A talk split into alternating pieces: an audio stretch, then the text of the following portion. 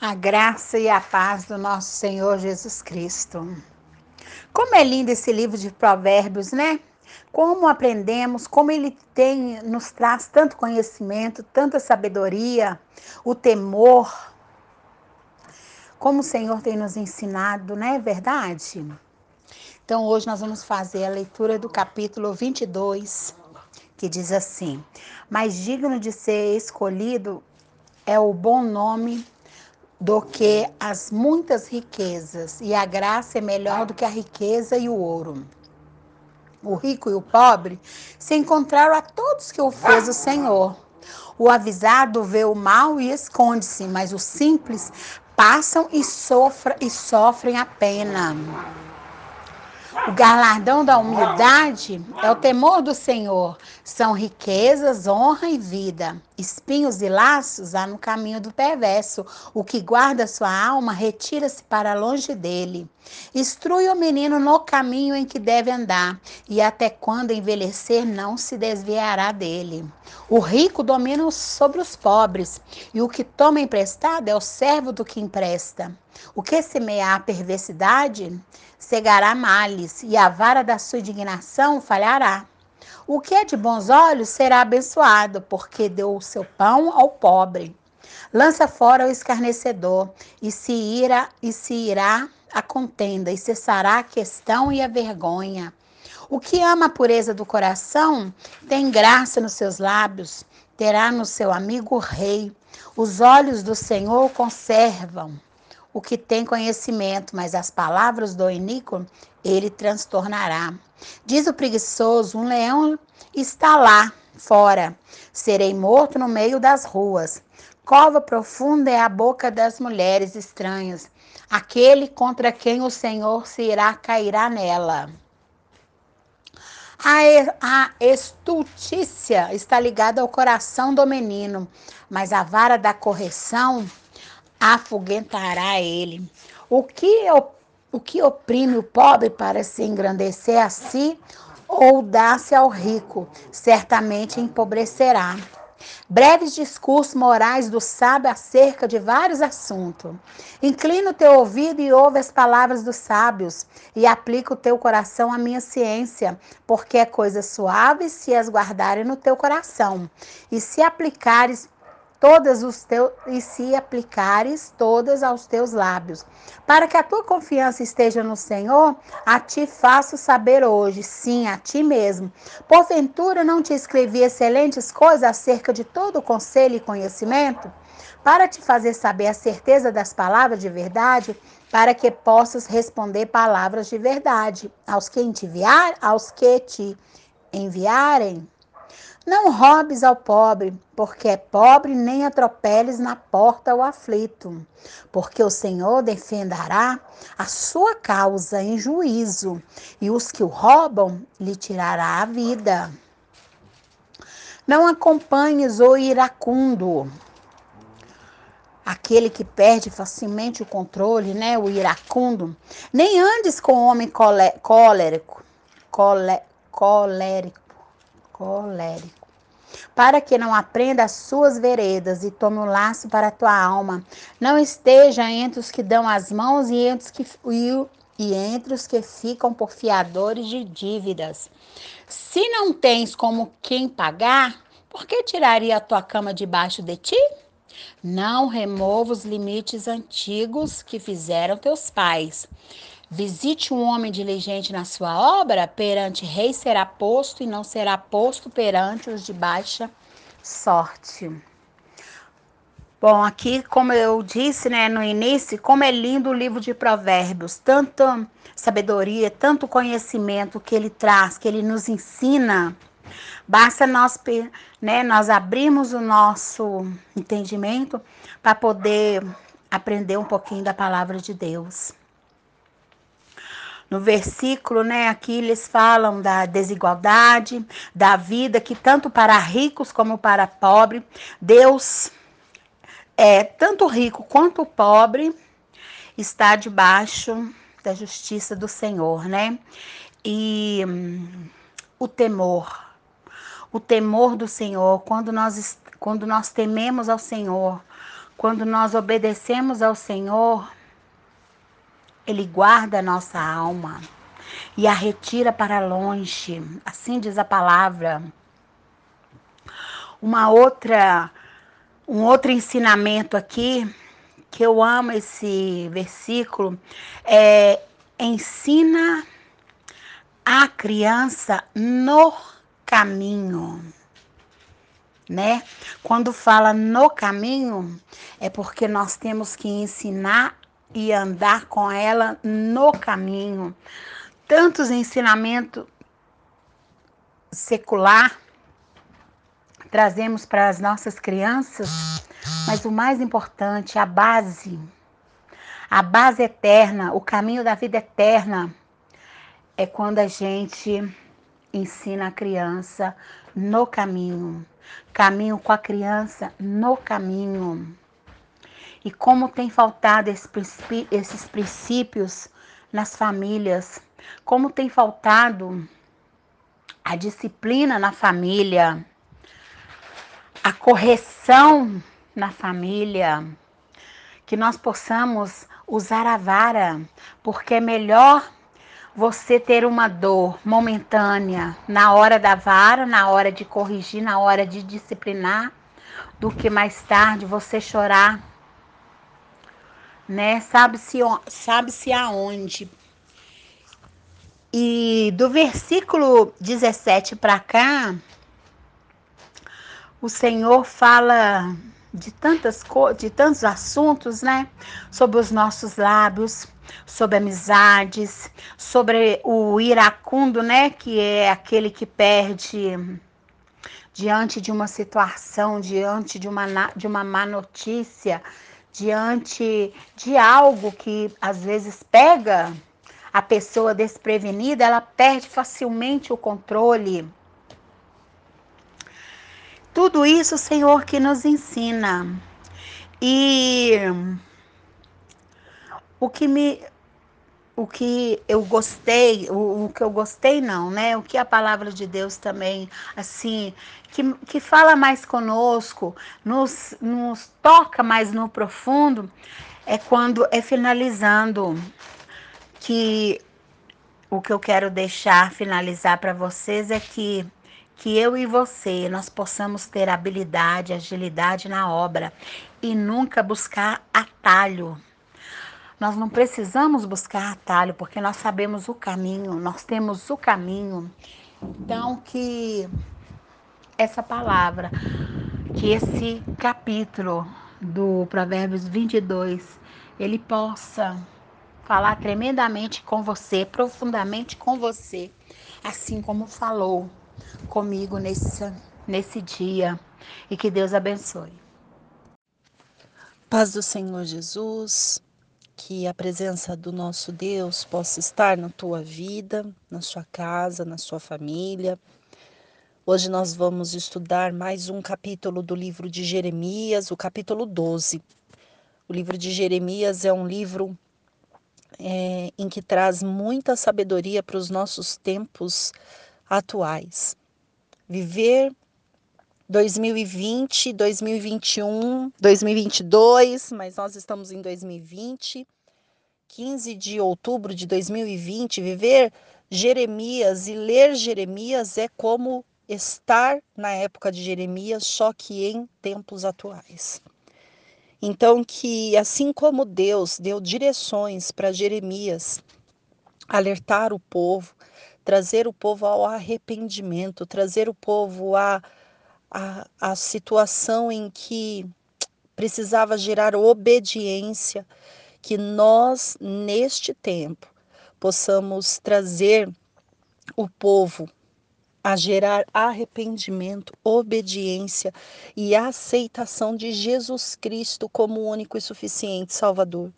Porque hoje nós vivemos um tempo também da graça, um tempo a qual o nosso Deus ele tem trabalhado a nosso favor, cuidado de nós, ele tem nos direcionado, nos resgatado e nos feito transformações maravilhosas. Amém. Espírito Santo de Deus, que o Senhor possa direcionar esta palavra, que nós possamos estar cada vez mais cercados da tua presença, que nós possamos estar cada vez mais vivenciando o teu santo mover, o teu santo espírito sobre a nossa vida, sobre a nossa casa, sobre a nossa família.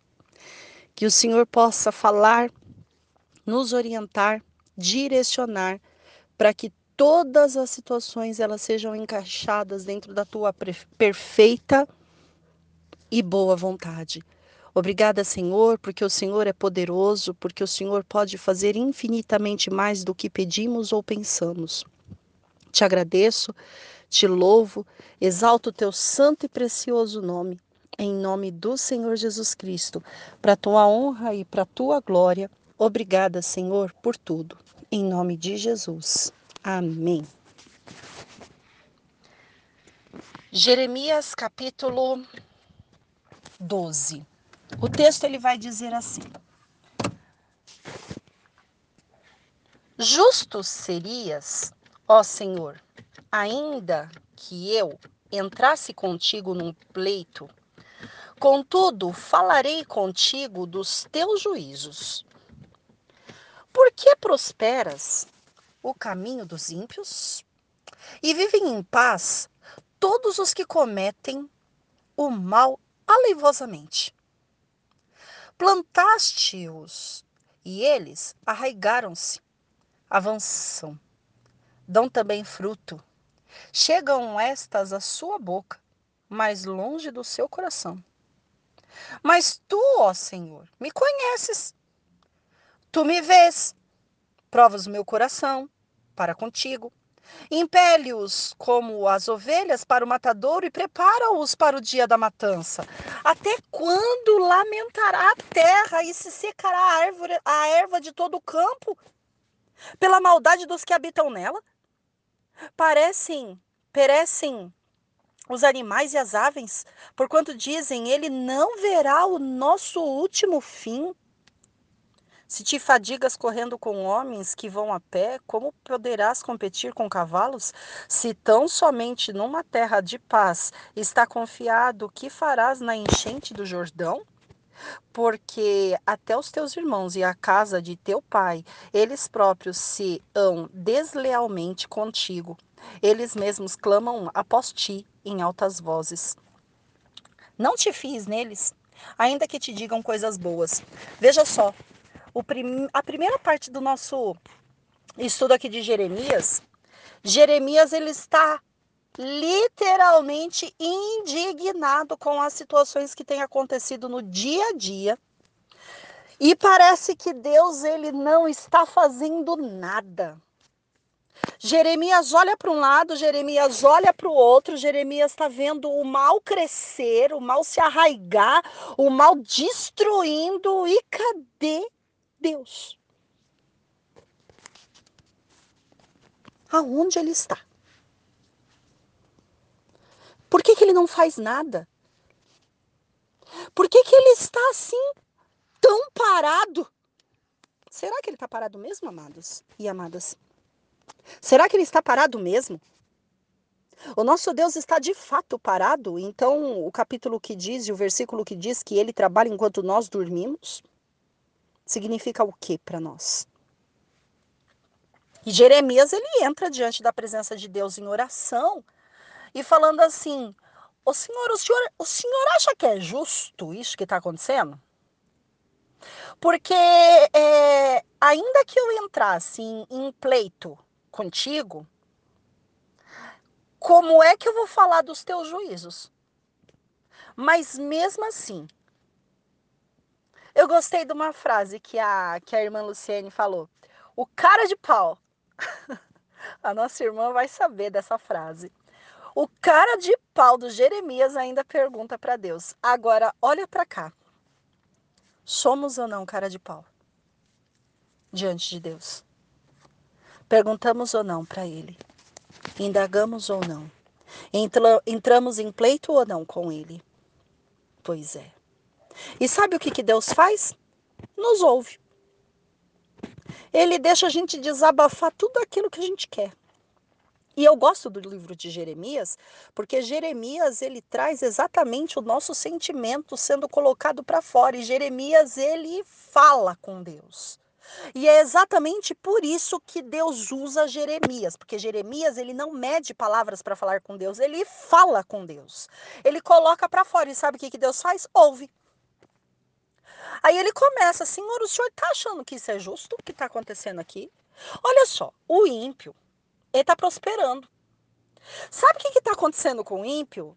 Ele está vivendo em paz, na maior tranquilidade, está viajando, tá passeando, tá aproveitando a vida, tem dias de descanso, tem até férias.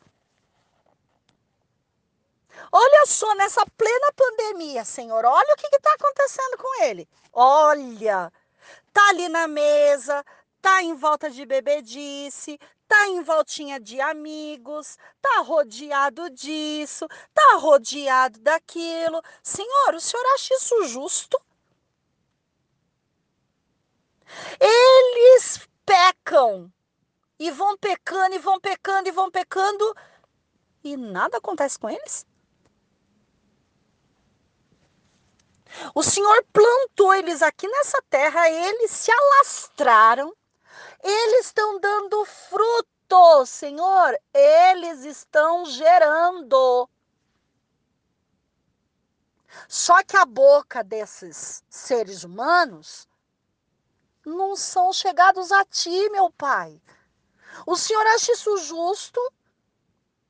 O Senhor conhece o meu caminho, o Senhor prova o meu coração, o Senhor me faz andar como, com o Senhor, o Senhor me leva como uma ovelha para o matadouro, todo santo dia tem matança, o Senhor me conduz, o Senhor. E aí? Até quando, Senhor, a terra vai se lamentar? Até quando, Senhor, essa maldade ela vai continuar? Até quando os animais vão continuar perecendo? Até o nosso último dia? Até o fim? E Deus ouviu. Jeremias chegou diante de Deus, falou tudo isso e Deus ouviu. Agora chegou o momento de Deus falar. Deus olha para Jeremias, assim como ele está olhando agora para você e para mim. Depois da gente falar tudo o que precisava. E sabe o que, que é bom? É falar tudo o que precisa com Deus é colocar aquela parte mais preta de dentro do coração para Deus, sabe? Aquela parte que você não fala para ninguém e que você chega diante de Deus e fala: Senhor, é isso, isso, isso que está acontecendo, eu estou sentindo isso mesmo, é assim mesmo. E falei. Porque falar com Deus é falar com a pessoa certa. Falar com o seu amigo, falar com. Não é a pessoa certa, não vai resolver teu problema você vai desabafar. E eu tenho amigos aqui que eu desabafo e desabafa comigo e a gente se desabafa junto. E eu falo assim, mas você sabe o que eu gosto do, do nosso desabafo, né? Porque são amigos mais chegados que irmãos. Eu falo assim, o que eu gosto do nosso desabafo é que Deus tá, tá, tá junto e vendo tudo. Esses dias eu estava falando com, com a Denise, escrevendo para ela, ela falou assim: e aí, Deus não tá vendo isso não? Eu falei assim: olha, Denise, tá quieto, né? A gente tava igual aqui, Jeremias. Olha, Denise, tá quieto. Mas eu posso te provar uma coisa: ele tá lendo as nossas mensagens do WhatsApp. E amados e amadas, pode ter certeza que Deus estava lendo as nossas mensagens do WhatsApp. E olha, eu vou te contar uma coisa. Um dia desses, conversando com a Denise, e nós desabafando ali, falando tudo que tinha para falar. E Deus só de olho nas nossas mensagens. Quando chegou na madrugada, assim como Jeremias, né? Jeremias ele desabafou tudo que ele tinha para desabafar. Quando ele parou, quando ele acabou, quando ele esvaziou, aí o que, que aconteceu? Deus falou. Quando chegou na madrugada, o versículo que eu tinha dado para Denise veio no meu aplicativo gritando na minha frente. Mandei no outro dia uma mensagem para Denise e eu falei assim: Denise, olha só quem está de olho nas nossas mensagens, né? Aí a Denise vira falou assim para mim: Alessandra, você acredita que lá na minha igreja o pastor pregou o capítulo tal? Eu falei: Pois é, né? Alguém está de olho em nós. E isso é maravilhoso. Porque quando você tem um amigo mais chegado que um irmão e você desabafa, o nosso Deus, ele é o convidado principal do desabafo para colocar as coisas no lugar. Porque aí um ferro afia o outro ferro e Deus coloca tudo acertado. É maravilhoso. E essa experiência eu vou levar comigo e creio que a Denise também para o resto das nossas vidas, porque nós conversamos e aquela coisa gerando dentro de nós e quando é, foi na madrugada eu na madrugada, mas ela antes, já logo no culto da, da igreja dela, e só no outro dia a gente conversou. Deus ele tinha lido a nossa conversa e falado tudinho que precisava ser falado, assim como ele responde para Jeremias. Então, a melhor presença que a gente tem é a presença do Senhor. A melhor presença que nós temos é a do Senhor.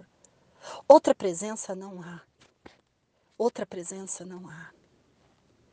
Nós temos que chegar a Ele, seja com qual fala for, situação for, mas é diante dele. E Deus olha para Jeremias e fala assim: Jeremias, se você se cansa correndo com homens que vão a pé, como é que você vai competir com cavalos? Se tão somente numa terra de paz está confinado, como é que você vai enfrentar as enchentes do Jordão? Jeremias, eu estou aumentando o teu nível. O irmão, irmã, está acontecendo tudo isso com você é porque Deus está aumentando o seu nível. Entendeu? Ele não está em silêncio, ele está de olho. E enquanto nós dormimos, ele está trabalhando. E o bum vai acontecer. Vai. E acontece. Acontece um bum muito grande. A ponto de assustar quem está do lado. Hum? O nosso Deus, ele continua dizendo assim: olha, eu não vou te colocar só no lugar de paz, eu vou te colocar no lugar de enchente.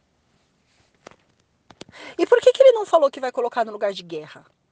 Porque no lugar de guerra você pode fugir se esconder, né? E no lugar da enchente, gente? Dá para esconder?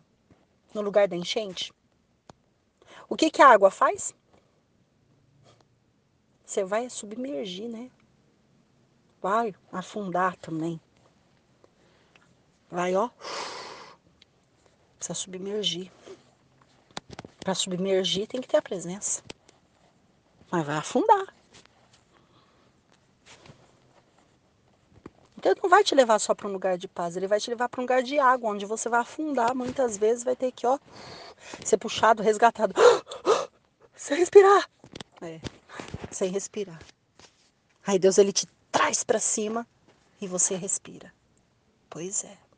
É o que Deus está falando com Jeremias. Será que isso acontece com você e comigo? Porque os teus irmãos, aí Deus ele começa a falar assim: olha, Jeremias, você está aí falando que acha justo, se não acha justo, né? Tá falando né, do, dos ímpios. Você está achando que é só os ímpios, Jeremias? Jeremias, Jeremias, Irmã, irmão, acorda. Desperta. Olha o que, que Deus ele está falando para você e para mim também. São os teus irmãos, os da casa do teu pai. Sabe? Os teus irmãos, os da casa do teu pai, os da minha casa, Eles estão sendo desleais com vocês. Eles estão falando de você pelas suas costas em alta voz. Então, para de confiar neles e para de ficar é, ouvindo o sonzinho da voz deles falando coisas boas de vocês, porque eu sinto muito, Jeremias. Jeremias de 2020, eu sinto muito, Jeremias de 2020.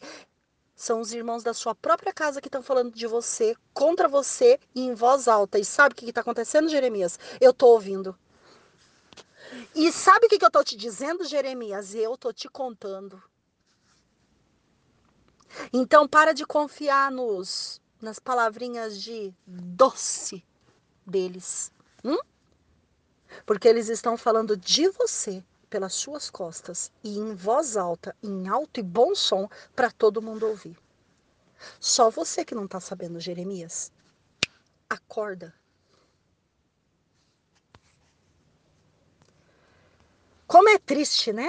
Mas é a realidade. Primeiro Deus nos ouve, desabafou tudo que tinha para desabafar. Agora deixa eu te contar uma coisa, sabe por quê? Porque Deus ele revela o segredo deles aos profetas. Deus ele revela o segredo deles para nós, que confiamos em Deus e andamos em retidão e temos o nosso coração disponível para ele falar. Se você tem o seu coração disponível para ele falar, ele tá falando, Jeremias, acorda, tá dentro da tua casa. O teu pior inimigo está dentro da tua casa e falando de você pelas costas. Então acorda e desperta, porque é eles que eu tô de olho. Não é no ímpio lá fora. Não é os que estão lá fora que eu tô de olho, porque os de lá de fora eu tenho controle. Agora é os de dentro da tua casa que tá falando de você. Tô de olho, Jeremias, neles. E tô contando para você agora.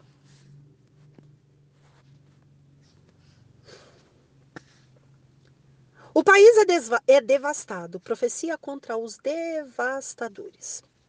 Versículo 7. Desampararei, desamparei a minha casa, abandonei a minha herança e entreguei a amada da minha alma na mão de seus inimigos. Misericórdia. Tornou-se minha, minha herança para mim como leão numa floresta levantou a sua voz contra mim, por isso eu a aborreci. A minha herança é para mim ave de várias cores. Andam as aves de rapina contra ela em redor. Vinde, pois, ajuntai-vos todos os animais do campo, vinde devorá-la, devorai-a. Muitos pastores destruíram a minha vinha, pisaram o meu campo e tomaram em desolado o deserto o meu campo desejado. Em assolação o tomaram, e a mim clama na sua desolação toda a terra está assolada, porque não há ninguém que tome isso a peito. Sobre todos os lugares altos do deserto vieram destruidores, porque a espada do Senhor devora desde um extremo até outro extremo da terra. Não há paz para nenhuma carne. Semearam trigo e cegaram espinhos. Cansaram-se, mas de nada se aproveitam. Se aproveitaram. Estais envergonhados das vossas colheitas por causa do ardor da ira do Senhor. Assim diz o Senhor acerca de todos os meus vizinhos, os meus maus vizinhos, que tocam a minha herança que fiz herdar ao meu povo de Israel. Eis que eu arrancarei da sua terra a casa de, de, de Judá, arrancarei do meio deles. E será que depois de haver arrancado, tomarei mi, e me compadecerei deles, e os farei tornar cada um a sua herança e cada um a sua terra? E será que, se diligentemente aprenderem os meus caminhos do meu povo, jurando pelo meu nome, vive o Senhor, como ensinaram o meu povo a jurar por Baal, então edificar-se-ão no meio do meu povo. Mas se não quiserem ouvir, totalmente arrancarei a tal nação e a farei perecer, diz o Senhor. Creio no alerta do Senhor sobre as nossas vidas em tempos de 2020, né? 15 de outubro de 2020, um alerta do Senhor muito importante para nós. Ele está dizendo que ele desamparou a casa. Desamparei a minha casa, abandonei a minha herança e entreguei a minha entreguei a amada da minha alma na mão dos meus inimigos, dos seus inimigos, opa, dos seus inimigos. Verifica se esse verso se encaixa como uma luva nos nossos dias. Verifica averigua, porque agora o nosso Deus ele vai começar a falar sobre a desolação e quem está oprimindo e quem está desolando. E ele vai falar no intuito de colocar as coisas no lugar, de colocar as coisas em ordem. Mas para que cada coisa fique no seu lugar, é preciso que haja um despertar. Caso não haja um despertamento e vocês e, e, e vocês continuem a pregar Baal e o despertamento não aconteça, a terra será aniquilada. Tá bom. Acho que aniquilada não, né? Mas vai perecer bastante. Vai, se vai perecer, é. Arrancarei a tal nação. Aniquilou, né? Arrancar, arrancar, aniquilar. Tá certo. A palavra não tá errada, não.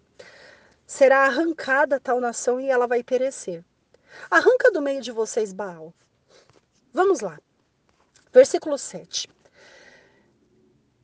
Deus está dizendo assim: Eu desamparei a minha casa. A minha herança eu abandonei.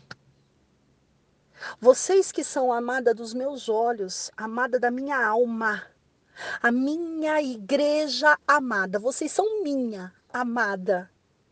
Eu peguei vocês e eu entreguei nas mãos dos seus inimigos.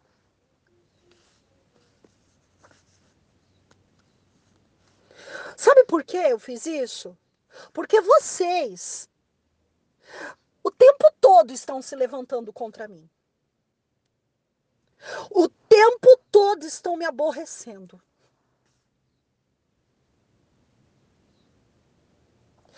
Os animais espirituais, seus piores inimigos, andam ao redor de vocês e eles querem devorar vocês. Mas vocês não estão se voltando para mim. E olha, tem aqueles que estão se voltando. E os que estão se voltando, eu vou arrancar. Porque eu não posso deixar contaminar. Mas eu quero arrancar a todos e devolver a todos a minha herança, devolver a todos a estabilidade, a todos. Mas é preciso que haja uma concordância sobre quem é o caminho de vocês. É Baal ou sou eu, o seu Deus? As suas atitudes elas estão baseadas em quê? Você entende o silêncio de Deus e a observância deles e o inimigo se alastrando? O inimigo ele está se alastrando porque estamos aborrecendo a Deus. E aí ele fala assim: tem pastor que está destruindo a minha plantação. Eu estou plantando, o pastor vai lá e prega o contrário. Está destruindo a minha plantação. Eles estão pisando no meu campo. Eles estão se fazendo desolado o deserto. O meu campo que é desejado tem pastor pisando nele e destruindo a minha plantação com os seus pés.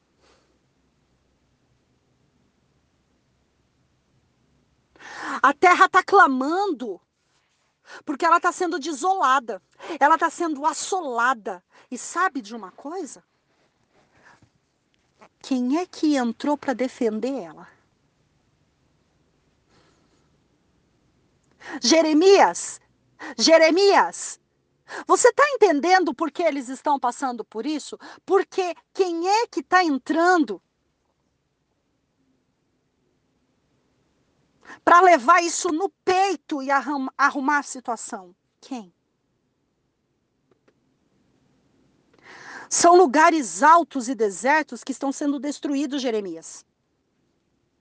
A minha espada, ela está devorando desde o extremo da terra até o outro extremo. Jeremias, não é aqui na tua presença, não, Jeremias. Não tem paz, Jeremias, em nenhum lugar. Tá todo lugar assim, Jeremias.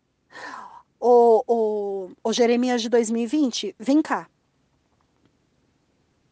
Essa palavra é atual ou ela só é uma história contada na Bíblia? Perceba, faça uma análise da tua atualidade, da sua situação, da sua localização, da sua cidade, do seu estado, aonde você está. Pode até ser de outro país, vai saber. E Deus ele está olhando, ele está falando assim, Jeremias, eles estão plantando trigo e sabe o que, que eles estão colhendo? Espinho. Eu não estou dando resultado na plantação deles. Eles não estão aproveitando a colheita em nada. Nossa, mas eu pensava que eles. É. É só fachada, Jeremias. Jeremias de 2020 também, ó, tô falando para você, é só fachada, viu? é só fachada. Essa historinha de que tá tudo bem, que tá tudo nos trinques, que tá tudo organizadinho, arrumadinho, fachada. Eles estão falando que é trigo, mas eles estão colhendo espinho. E eles não estão aproveitando a colheita deles. Ah, e outra coisa, tá todo mundo sendo envergonhado, tá?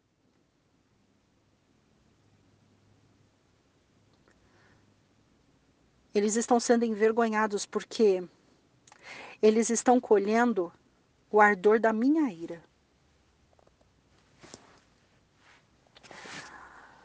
E se você bem se lembra desse, desse texto, logo na, na, na explanação que o Espírito Santo ele está no, nos entregando, a palavra ela está dizendo também que é sobre a casa de Judá, sobre a casa de Israel sobre Jerusalém, sobre os irmãos da sua própria casa. Então a palavra ela está falando sobre o ímpio e sobre o cristão. Ambos no mesmo pacote. O que vai diferenciar? Se você segue a Deus como Jeremias, você não vai ser envergonhado. Deus vai te honrar. Vai te tirar e te colocar num lugar seguro. Se você é deste grupo a qual Jeremias está pregando para que eles se consertem, você está sendo envergonhado. A sua colheita está resultando em espinhos. E você está sentindo, além de tudo, o ardor da ira do Senhor. Aí você vem me falar assim, tá, mas Jeremias está falando, Senhor, olha eu aqui. E aí Deus está falando assim, Jeremias, você é da turma do I de Jeremias. Você está sentindo na pele para você poder pregar, para você entender o que eles estão passando, mas não é porque você está sem a graça, você está debaixo da graça, Jeremias. Então presta atenção, muito bem atenção, Jeremias. Você está sofrendo somente o reflexo, eles estão sofrendo profundo. Você só está sendo respingado com o que está acontecendo com eles, mas eles estão no mais profundo. Você está aqui em cima, eles estão mais embaixo.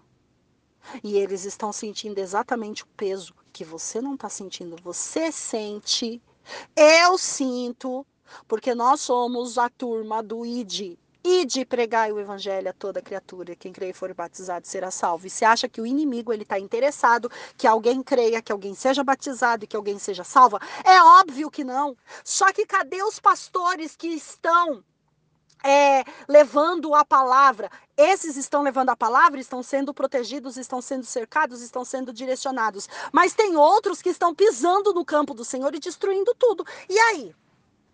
Pois é. E a salvação? Hum? E a palavra do Senhor Jesus Cristo sendo pregada para que as pessoas elas possam entender que a salvação ela é necessária para mudar de vida, para mudar de vida e mudar de vida não é mudar de status. Não. Mudar de vida é no interior, para que essa pessoa possa angariar a salvação e estar tá com você e comigo lá no céu quando o Senhor Jesus vier nos buscar. E aí, hum? Então é necessário que nós, nós tenhamos a persistência e nós possamos correr com a profunda corrida que o Senhor ele está nos colocando no caminho para que nós possamos chegar no alvo e atingir os objetivos que o nosso Deus ele pretende para as nossas vidas. Mas tem pastor pisando na vinha. E tem os da própria casa falando por trás. E o Senhor está de olho e ele vai fazer ser envergonhado.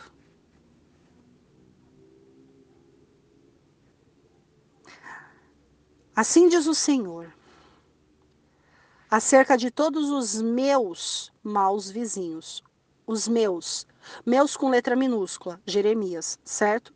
Assim diz o Senhor acerca de todos os meus maus vizinhos, que tocam a minha herança que fiz herdar ao meu povo de Israel.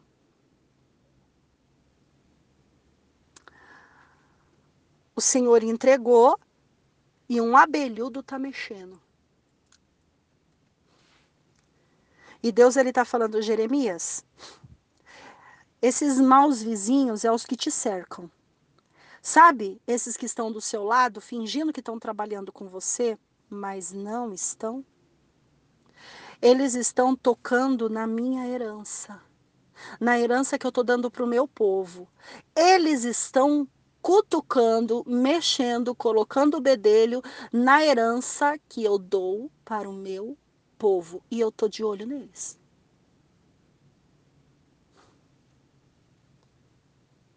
Eles estão mexendo onde não é chamado, é do meu povo. E eles estão tocando. Eles estão colocando o bedelho no meio é do meu povo e eles estão atrapalhando. Eu vou arrancar da terra, da sua terra, a casa de Judá. Eu vou arrancar do meio deles. Eu vou tirar do meio deles. Vou. Deus ele vai tirar do meio. Ele vai arrancar do meio deles. Só que tem uma coisa. Ele está dizendo assim: e será que depois de haver arrancado, depois que eu arrancar, eu tornarei. Olha só. Deus ele é tão perfeito e tão maravilhoso, ele é tão sublime, porque ele vai arrancar para preservar. Só que os vizinhos maus, aqueles que estavam atrapalhando, estão ali ainda. Aí ele está falando assim: eu vou arrancar porque eu quero preservar. Só que eu vou voltar. Primeiro eu arranco e agora eu volto. Eu vou me voltar, eu vou tornar. E eu vou me compadecer de vocês. Você está entendendo? Primeiro eu vou arrancar Pronto, tirei do meio de vocês, estou preservando.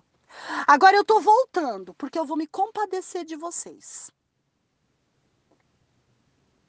E eu quero restituir a cada um de vocês.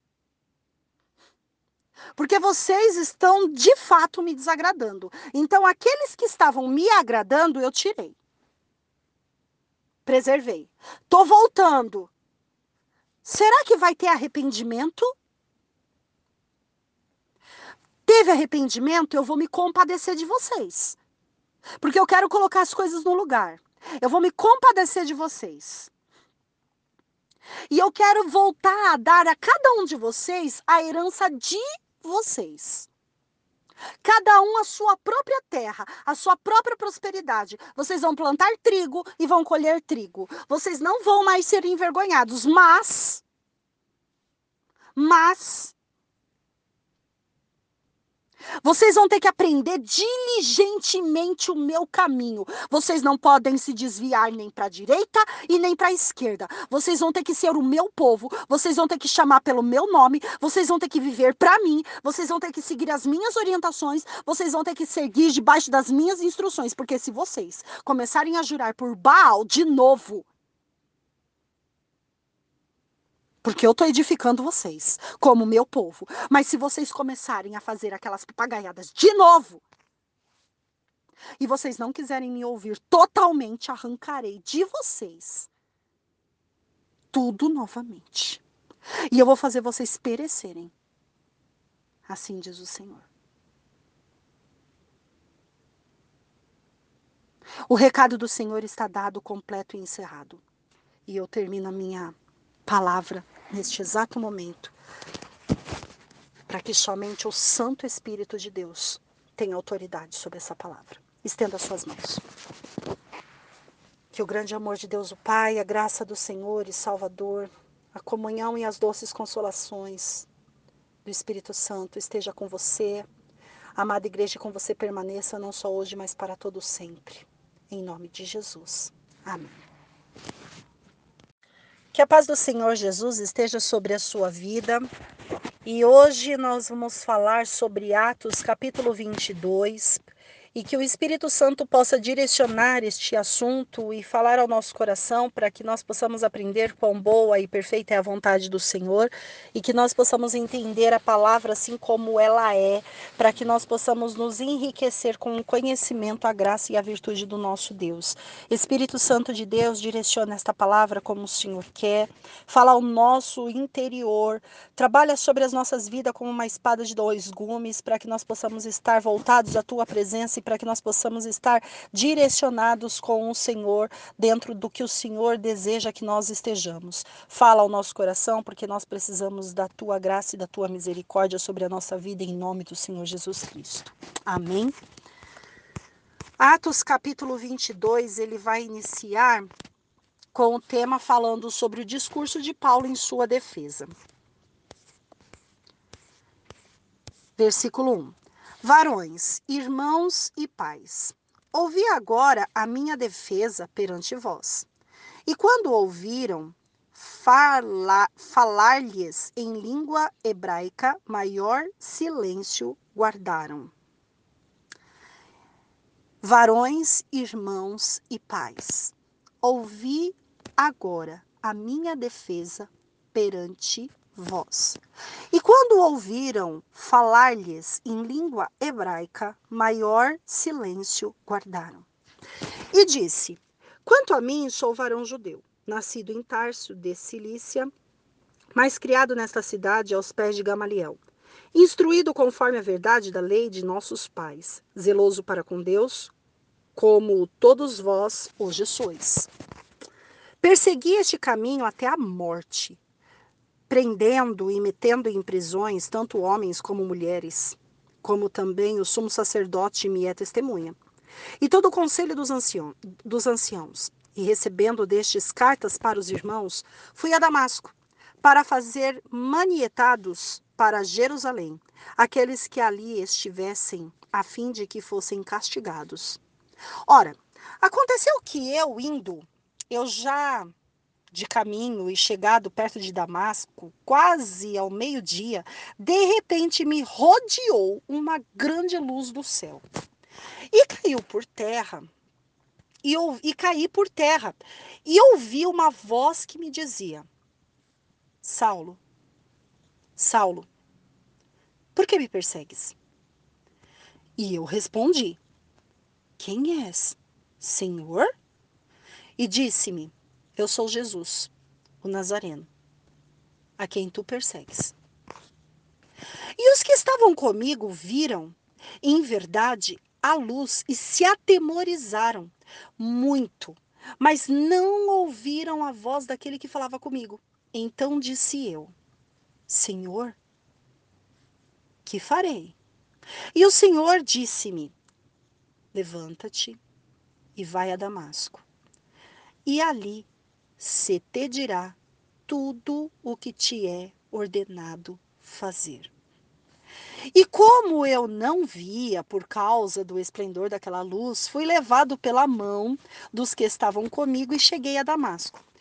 E um certo Ananias, varão piedoso conforme a lei, que tinha bom testemunho de todos os judeus que ali moravam, vindo ter comigo e apresentando-se, disse-me: Saulo, irmão, recobra a vista.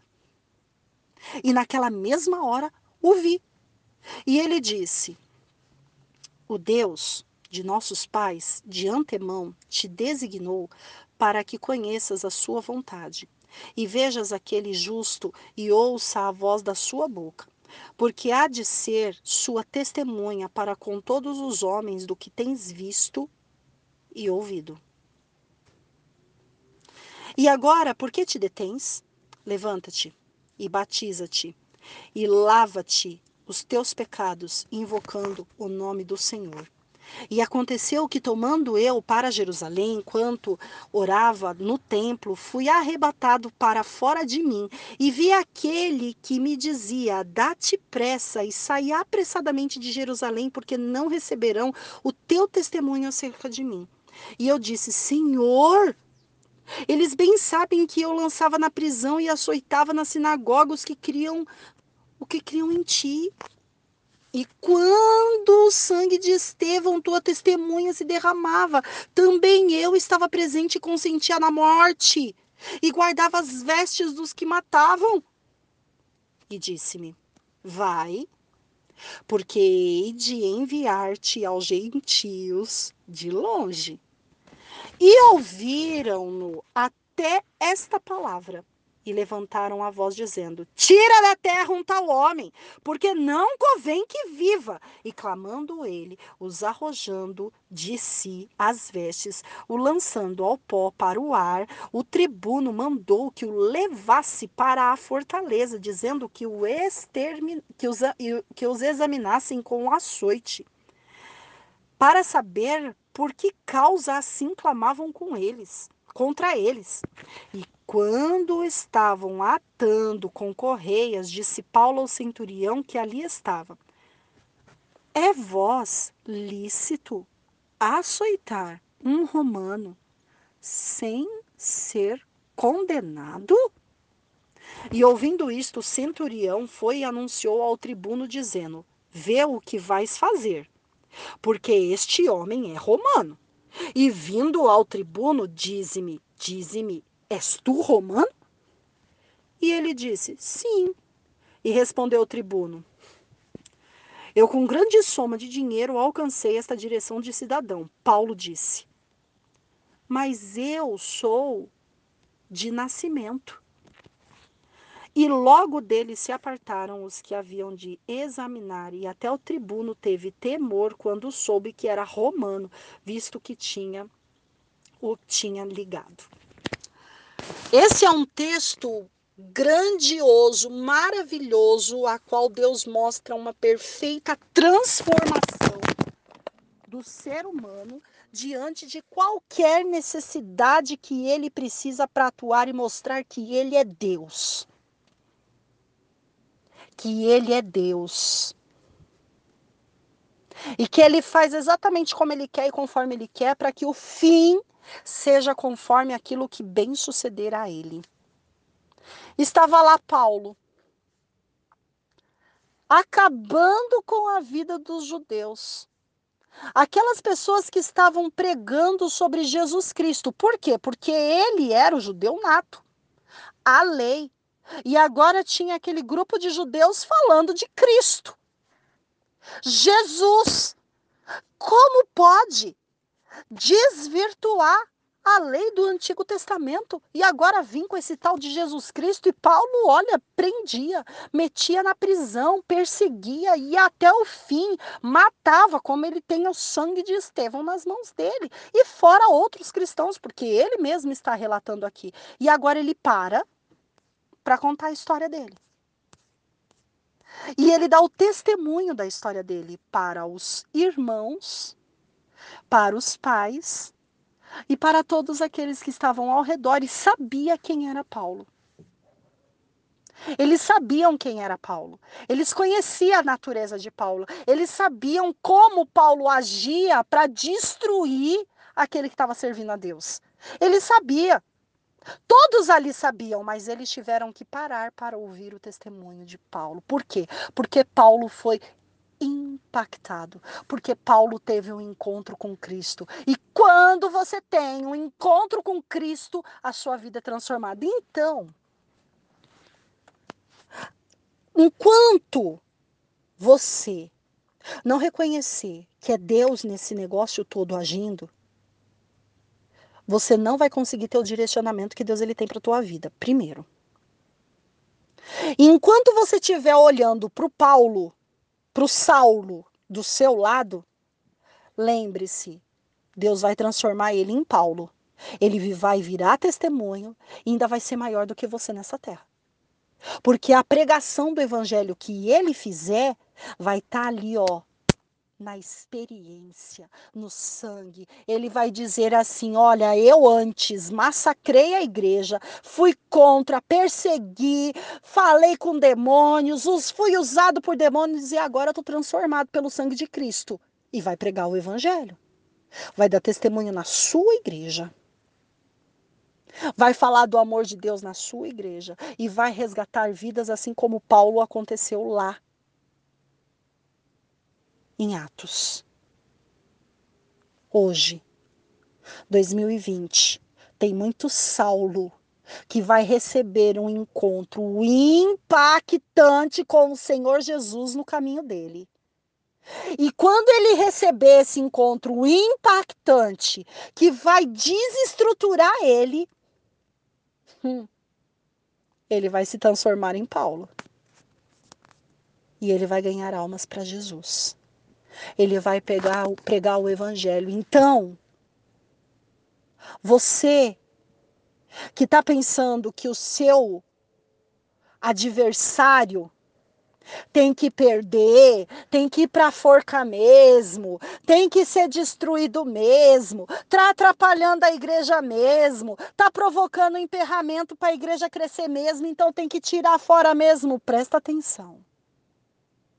Você não sabe o caminho do vento. Você não sabe a direção do vento e muito menos a direção de Deus. Você não conhece a direção que Deus faz para abater e para levantar, porque o mesmo Deus que derruba é o mesmo Deus que levanta, o mesmo Deus que machuca é o mesmo Deus que cura. Então você fique atento. Não olha com olhar altivo para aquele que está do teu lado, porque ele pode estar tá pregando junto com você. Porque ele vai ser impactado por Jesus e vai receber um encontro com Jesus. E muito Saulo hoje, usado por Satanás, usado pelo inimigo para destruir a igreja de Cristo, vai ser os mesmos que vão ser impactados por Jesus, transformados por Jesus, pregando o evangelho e quando chegar lá no reino celestial vai estar com você e comigo junto. Ao invés de prejudicar, ora. Ao invés de tocar, ora. Porque pode ser um mover de Deus para salvar uma multidão de pessoas presas pelo próprio inimigo. Ora. Ora. Porque o testemunho vai vir. A palavra vai entrar. A mudança vai gerar. Não seja você um empecilho. Ora. Ora por ele. Ora por ela. Porque vai transformar e vai estar do teu lado. Versículo 30. No dia seguinte, querendo saber ao certo a causa de que era acusado pelos judeus, soltou-os da prisão, mandou vir aos principais dos sacerdotes e todo o seu conselho, trazendo Paulo e apresentou-se diante deles. E olha só, Paulo também foi muito afligido. Agora ele é afligido pelo evangelho, pela pregação do evangelho. Mas ele já sabia o que, que era ser afligido pela, pela, pelas mãos do inimigo. Ele sabia muito bem o que, que era afligir. Então, pelo fato dele saber o que, que era afligir, ele é afligido e ele se sente bem. Ele se sente bem ser afligido pelo Evangelho, porque agora ele sente na pele o amor do Senhor Jesus Cristo, a qual antes ele emperrava as pessoas de sentirem. Antes ele emperrava as pessoas de sentirem, agora ele sente o amor de Cristo no Evangelho na vida dele, na vida dela. Tanto é que eles são, ele é preso. Prende esse homem. Olha lá, olha, o versículo é, vai dizer assim, ó, e ouviram essas palavras de Paulo e mandaram ele prender. Prende esse homem, tira esse homem daqui. Tira esse homem daqui, porque eu conheço esse homem. Eu sei quem é essa mulher. Eu sei o que, que eles fizeram para o reino de Deus. Eu sei o que, que eles desgraçaram ali. Eu sei o que, que eles fizeram. E aí, eles prendem, tiram. E Paulo, com autoridade, fala: então, mas eu sou romano. E aí o Paulo, que está surgindo, vai falar: então eu sou de Cristo. Vão me prender? Então eu aceitei Jesus como meu único e suficiente Salvador. Fui transformado, fui impactado e ó, tô provando para vocês. Vocês vão querer continuar me julgando? Estou transformado. Você vai querer continuar sendo uma pedra no meu caminho? Porque eu quero pregar o evangelho e você não está deixando. Eu quero pregar o evangelho e você está duvidando. Eu quero pregar o evangelho, mas quem transforma é Cristo. E aí você é obrigado a liberar. Porque quem tem que crescer é o Senhor Jesus. E é o reino dele que tem que multiplicar. Faz um favor? Ora, em vez de acusar. Ora, ao invés de julgar. Ora, ao invés de apontar. Ora, antes de ficar criando raizinhas de amargura ora, ora e ora. Amém? Deus abençoe a sua vida, fale com você, toque ao seu coração e trabalhe no mais profundo da tua alma, para que você possa entender quão grande e maravilhoso é o nosso Deus e quão terríveis coisas ele faz. Amém? Deus abençoe você em nome de Jesus. Paz do Senhor que o Senhor possa falar ao seu coração, que a palavra do Senhor ela possa preencher as nossas necessidades, que ela possa ser aquela que venha para nos purificar, limpar e corrigir. Espírito Santo, que o Senhor possa nos falar, que o Senhor possa nos instruir, que a tua palavra venha ser aquela que venha trabalhar o nosso ser, trabalhar o nosso coração, trabalhar e nos dar força para prosseguir. Fala conosco, precisamos da tua presença, precisamos te ouvir. Obrigada, Senhor, em nome do Senhor Jesus Cristo. Amém. Bom dia, a paz do Senhor seja sobre a sua vida. Hoje eu vou ler para você o Salmo capítulo 32, mas antes disso, ouça esse louvor para que Deus ele possa falar ao seu coração. Amém?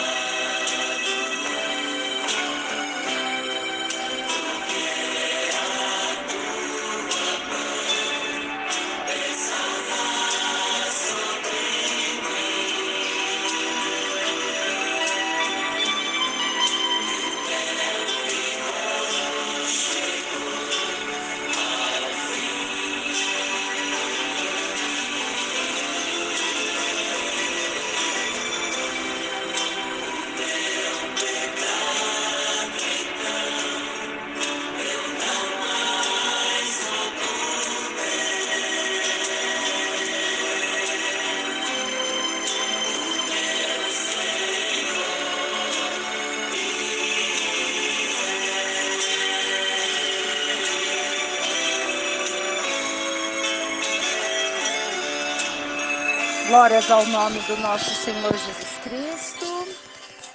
Amém. Vamos fazer a leitura. Bem-aventurado aquele cuja transgressão é perdoada e cujo pecado é coberto. Bem-aventurado o homem a quem o Senhor não imputa maldade e em cujo espírito não há engano. Enquanto eu calei, enquanto eu me calei, envelheceram os meus ossos, pelo meu bramido em todo o dia. Porque de dia e de noite a tua mão pesava sobre mim, e o meu humor se tornou em sequidão de estio. Confessei o meu pecado e a minha maldade não encobri, dizia eu. Confessarei ao Senhor as minhas transgressões e tu perdoastes a maldade do meu pecado. Pelo que todo aquele que é santo orará a ti, e tempo de há tempo de poder achar até no transbordar de muitas águas. Estas a ele não chegarão. Tu és o lugar em que me escondo. Tu me preservas da angústia. Tu me cinges de alegres cantos de livramento instruir-te-ei o caminho que deve seguir, guiar-te-ei com os meus olhos. Não sejais como o cavalo, nem como a mula, que não tem entendimento, cuja boca precisa de cabresto e freio para que se não atirem a ti. O ímpio tem muitas dores, mas aquele que confia no Senhor, a misericórdia o cercará. Alegrai-vos no Senhor e regozijai-vos, vós, os justos, e cantai alegremente, todos vós que sois retos de coração. Glorificado seja o nome do nosso Deus. O que tem aí no seu coração, hein? Dá uma investigada. Olha mais profundo. Sabe naquela partezinha que você não contou para ninguém, mas Deus viu? Sabe aquela palavrinha que você falou e que tá guardadinha ali no teu coração? Sabe aquela situação que você provocou e você perdeu o controle, mas foi por causa da sua provocação? Sabe aquela pessoa que você olha e você fala assim: Ah, meu Deus. Sabe? Dá uma investigada aí dentro de você. Porque se você não tirar isso de dentro de você, sabe o que, que vai acontecer? Você não vai conseguir se chegar perto de Deus. E Ele não vai conseguir falar com você. Então você precisa tirar isso de dentro de você. Sabe aquela raizinha de amargura, de tristeza, aquela vontade de ver o mal assim, sabe? Pagar na mesma moeda. Pois é. Faz um favor para você. Chegue agora diante de Deus e peça perdão. Eu vou orar com você agora para te estimular, para te colocar na presença do nosso Deus e para que Ele possa te responder do jeito que Ele quer te responder. Amém? Pai, estamos na tua presença. Estamos na tua presença com uma dificuldade um pouquinho gigantesca, Pai. Que é a dificuldade de tirar, sabe, aquelas coisas que estão dentro de nós e que acaba nos atrapalhando na jornada, sabe? Ah, Pai, essa pessoa não quer mais calar o pecado dela. Nós não queremos calar os nossos pecados, os nossos erros, a nossa iniquidade. E nesse momento, meu Pai, essa pessoa está diante de ti. Eu não sei em que estado ela se encontra, mas que o seu Santo Espírito a toque profundamente. Sabe, Pai, faz tempo que essa pessoa não chora. Ela precisa chorar. Coloca lágrimas nos olhos dela, Pai. Tira essa sequidão. Tira essa sequidão do coração, meu Pai. Tira, Senhor, a sequidão do coração desta pessoa, em nome do Senhor Jesus Cristo. Coloca lágrimas, lágrimas que limpam de dentro para fora que ela começa a chorar na tua presença a ponto de se derramar a ti e falar: Senhor, eu não aguento mais, limpa o mais profundo da minha alma, limpa o mais profundo do meu coração, porque eu não posso continuar do jeito que eu estou, eu não posso, meu Pai. Limpa, Senhor, limpa, coloca, Senhor, lágrimas, lágrimas, choro na vida dessa pessoa, coloca lágrimas, inunda os olhos dela com lágrimas, Senhor, para que ela possa sentir a tua presença e para que ela possa entender, Senhor, que é na tua presença que ela tem que chorar, não é na presença de estranhos não é na presença do inimigo, não é na presença de ninguém. Ela não tem que se rebaixar para ninguém, chorando na frente de ninguém, mas é diante de ti que ela tem que derramar lágrimas, lágrimas, Senhor, que ela possa derramar lágrimas diante da tua presença, que ela possa te sentir, que na tua casa ela possa chorar de novo, que a tua casa, meu Pai, possa ser uma casa, meu Pai, onde haja lágrimas, para que a tua plantação possa ser regada, para que a semente possa ser regada, para que possa crescer, Senhor. Limpa, Senhor, de dentro para fora com lágrimas. Limpa, Senhor, limpa, limpa, limpa em nome de Jesus. Coloca, Senhor, a sua mão, a sua potente mão sobre a vida dessa pessoa e vai arrancando, Senhor, tudo aquilo que está preso dentro dela, Senhor, tudo aquilo que está encarrancado dentro dela, tudo aquilo que está causando amargura, tristeza. Oh, meu Deus, invade, meu Pai, a vida dessa pessoa e coloca, Senhor, a sua mão em nome do Senhor Jesus Cristo, porque só o Senhor pode fazer tão grande coisa na vida dela. Arranca, arranca em nome do Senhor Jesus Cristo, arranca. Coloca, Senhor, a tua mão, a tua presença. Que essa pessoa possa entender, Senhor, que é o Senhor o que comanda. Que a obra não é de homens, que a obra é tua, Senhor. Que é o Senhor que faz, meu Pai, que é o Senhor que faz, Senhor que é tua obra e que tudo que nós fazemos, Senhor, com meninice, com raivinha, é a tua obra que está sendo prejudicada, Senhor. E a tua obra é nós, Senhor, começando em nós, porque tudo aquilo que eu faço com raivinha para mim mesma, eu estou prejudicando a mim mesma de produzir para o teu reino. Quando eu, te, quando eu paro de produzir para o teu reino, eu não prejudico o Senhor, a pessoa, Senhor, eu prejudico a tua obra. Quando eu paro de fazer, Senhor, para o teu reino, quando eu paro de te valorizar, quando eu paro de estudar, quando eu paro de ler, quando eu paro de entender, quando eu paro de me relacionar, eu estou fazendo isso, Senhor, contra ti, não contra nenhuma pessoa. Ah, Pai.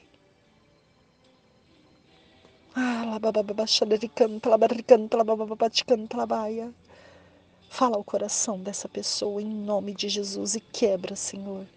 Despedaça. Despedaça os cedros do Líbano.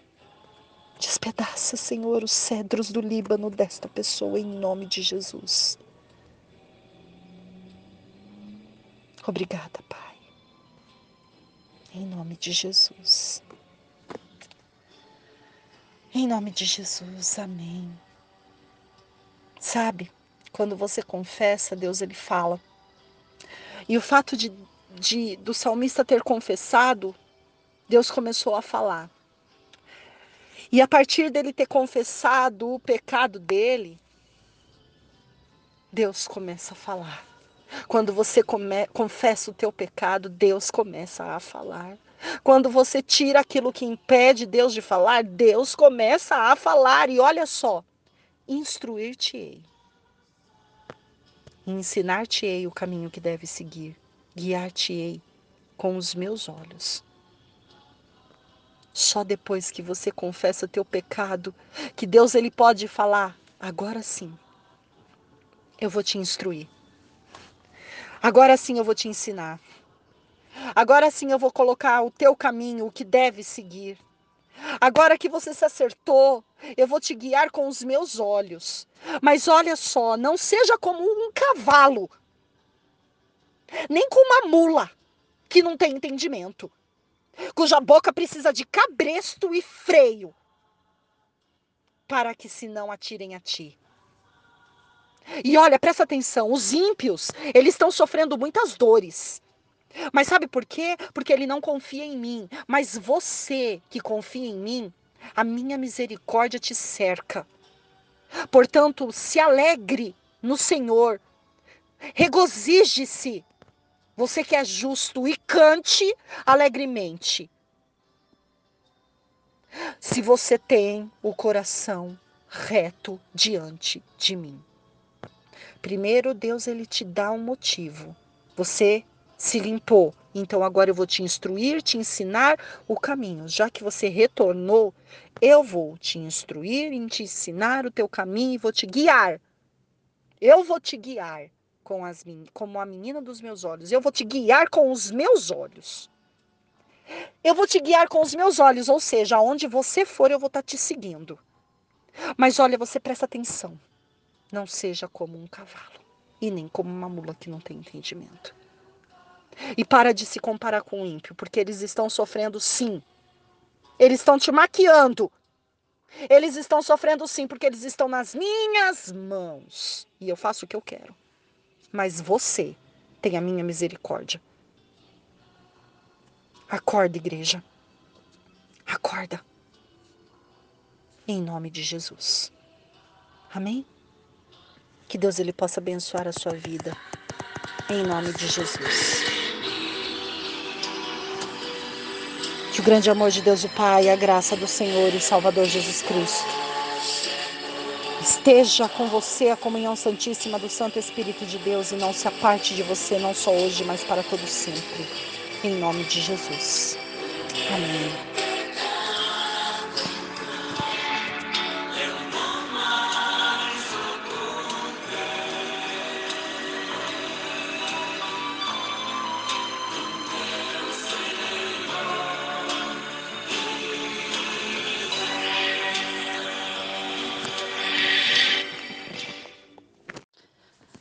Paz do Senhor Jesus esteja com você, que este possa ser um dia abençoado, que este possa ser um áudio para animar o teu coração e que Deus possa falar contigo através desta palavra. Amém? Espírito Santo, seja o direcionador desta palavra, fala ao nosso coração, que nós possamos entender o direcionamento que o nosso Pai, o nosso Deus, ele tem para nos dar. Em nome do Senhor Jesus Cristo, tira todo e qualquer empecilho que venha atrapalhar o nosso entendimento, o agir e o fluir de Deus sobre a nossa vida. Fala conosco, trabalha o nosso coração, porque precisamos de Ti, precisamos da Tua graça, da Tua benignidade, precisamos do Teu amor e da Tua bondade, em nome do Senhor Jesus Cristo. Amém? Gênesis capítulo 24. Abraão manda seu servo buscar uma mulher para Isaac. E era Abraão já velho e adiantado em idade, e o Senhor havia abençoado a Abraão em tudo. E disse Abraão ao seu servo, o mais velho da casa, que tinha o governo sobre tudo que possuía: Põe agora a tua mão debaixo da minha coxa, para que eu te faça jurar pelo Senhor Deus dos céus e Deus da terra, que não tomarás para meu filho mulher das filhas dos cananeus, no meio dos quais eu habito, mas que irás à minha terra e à minha parentela, e daí tomarás mulher para meu filho Isaque. E disse-lhe o servo: Porventura não quererá seguir-me a mulher a esta terra? Farei, pois, tornar o teu filho à terra de onde saíste? E Abraão lhe disse: Guarda-te que não faça lá tornar o meu filho. O Senhor, Deus do céu, que me tomou da casa de meu pai e da terra da minha parentela, e que me falou e que me jurou, dizendo: A tua semente darei esta terra, ele enviará o seu anjo diante da sua face para que te tomes mulher de lá para meu filho. Se a mulher, porém, não quiser seguir-te, será livre deste meu juramento. Somente não faças lá tornar o meu filho. Então pôs o, seu, o servo a sua mão debaixo da da coxa de Abraão, seu senhor, e jurou-lhe sobre este negócio. E o servo tomou dez camelos, dos camelos do seu senhor, e partiu, pois que toda a fazenda de seu senhor estava em sua mão. E levantou-se e partiu para a Mesopotâmia, para a cidade de Naor, e fez ajoelhar os camelos fora da cidade, junto a um poço de água pela tarde, ao tempo em que as moças saíam a tirar água. E disse: Ó Senhor, Deus de meu senhor Abraão, Dai-me hoje bom encontro e faze beneficência ao meu senhor Abraão. Eis que eu estou em pé junto à fonte da água e as filhas dos, varão, dos varão, varões desta cidade saem para tirar água. Seja, pois, que a donzela, quem eu disser abaixa agora a teu cântaro para que eu beba, e ela disser bebe e também dará darei de beber aos teus camelos esta seja a quem designaste a teu servo Isaque, e que eu conheça nisso que fizeste beneficência a meu Senhor. Gênesis capítulo 24, do 1 ao 14. Esse primeiro texto, ele vai falar sobre o compromisso de Abraão com Deus em relação à multiplicação da promessa que ele tinha para a descendência de Abraão, porque Deus havia prometido que faria ele pai de uma grande nação. Mas se o Isaac não tivesse uma esposa e ele não tivesse um casamento e ele não tivesse uma direção, como que a promessa iria se cumprir? E Abraão já estava velho já estava adiantado em idade e o filho dele também já estava indo para uma certa idade. Abraão pega o seu servo mais responsável da sua ali da sua do seu trabalho do, do que ele do que ele é, governa ali dentro da, da casa de Abraão e ele chama este homem, e ele, este homem, que era um homem servo, fiel, conhecedor da palavra de Deus, que andava com Abraão, que sabia quem era Abraão, que sabia a promessa que Deus tinha sobre a vida de Abraão, que via Deus trabalhar na vida de Abraão. Este servo, com muita responsabilidade, é Abraão. Abraão chama ele para que ele se encarregue de procurar uma esposa para o seu filho. Só que ele fala assim: meu filho, ele não vai sair desse lugar. Ele vai ficar quietinho aqui. Você que vai buscar essa esposa e vai trazer ele, ela para ela para ele. E no caso, ele não vai se movimentar. O que eu tiro desta importante lição é o compromisso que Deus ele tem com Abraão. E pelo fato de que Deus, para cumprir a promessa na vida de Abraão, precisava multiplicar essa descendência. Então Deus ele faz a, a, as questões parecerem tão complicadas e difíceis, porque vamos dizer em tempos modernos hoje, com tantos namoros, com tantos noivados, casamentos, com tantas guerras, situações complicadas em relacionamento, por quê? Porque o ser humano decide ir atrás do outro ser humano sem muitas vezes a direção de Deus, fazendo com que haja exatamente uma situação estrondosa diante da presença de Deus, fazendo com que haja divórcios, traições, fazendo com que haja falta de compromisso, falta de humanidade, falta de, de o sentimento, falta de maturidade, falta de alicerce. Por quê? Porque a presença do Senhor, ela não tem existência ali. Então, Deus, através da vida de Abraão, ele está colocando uma situação muito complicada para Isaac uma situação complicada para o servo e uma situação complicada até mesmo para a moça, que vai ser a, a, a, a pessoa que vai ter que vir para Isaac. Deus ele coloca uma situação inusitada. Como isso vai acontecer? Como que esse encontro vai acontecer? Ele chega para o servo e ele fala assim: Olha, meu filho precisa casar. E para ele casar, ele não vai sair daqui, ele vai ficar aqui porque a moça vai vir até ele. A pessoa vai vir até ele, então ele não vai se movimentar, ele não vai buscar ninguém. Eu quero que traga para ele. E acontece ali um mover espiritual. Por quê? Porque sempre é a partir de um contato, a partir de um olhar, a partir de um relacionamento, e Deus fala: não, dessa vez não vai ter nada disso. Vai ser tudo diferente, vai ser do meu jeito. E o Isaac fica quietinho na dele, nem se movimenta. Não vai nem para a direita e não vai nem para a esquerda. E ele fica ali, ele sabe da situação e ele vai ficar na espera. O Abraão manda o servo, o servo teme. Como ele vai fazer isso acontecer? Como ele vai fazer isso acontecer? Do nada achar uma moça na terra, né, na parentela, porque não pode ser de parentela fora, tem que ser da mesma parentela, até pelo fato de que julgo desigual com, traz é, intolerância, traz desajuste, traz tormenta e ali tem que ser dentro da mesma parentela, está na mão do servo. E o servo ele tem que jurar ainda diante da presença ali de Abraão, e sabendo que Deus era com Abraão, o servo vai, leva tudo, obedece. Por quê? Porque o obediente sempre obedece, o obediente sempre tem resposta e o obediente sempre tem sucesso.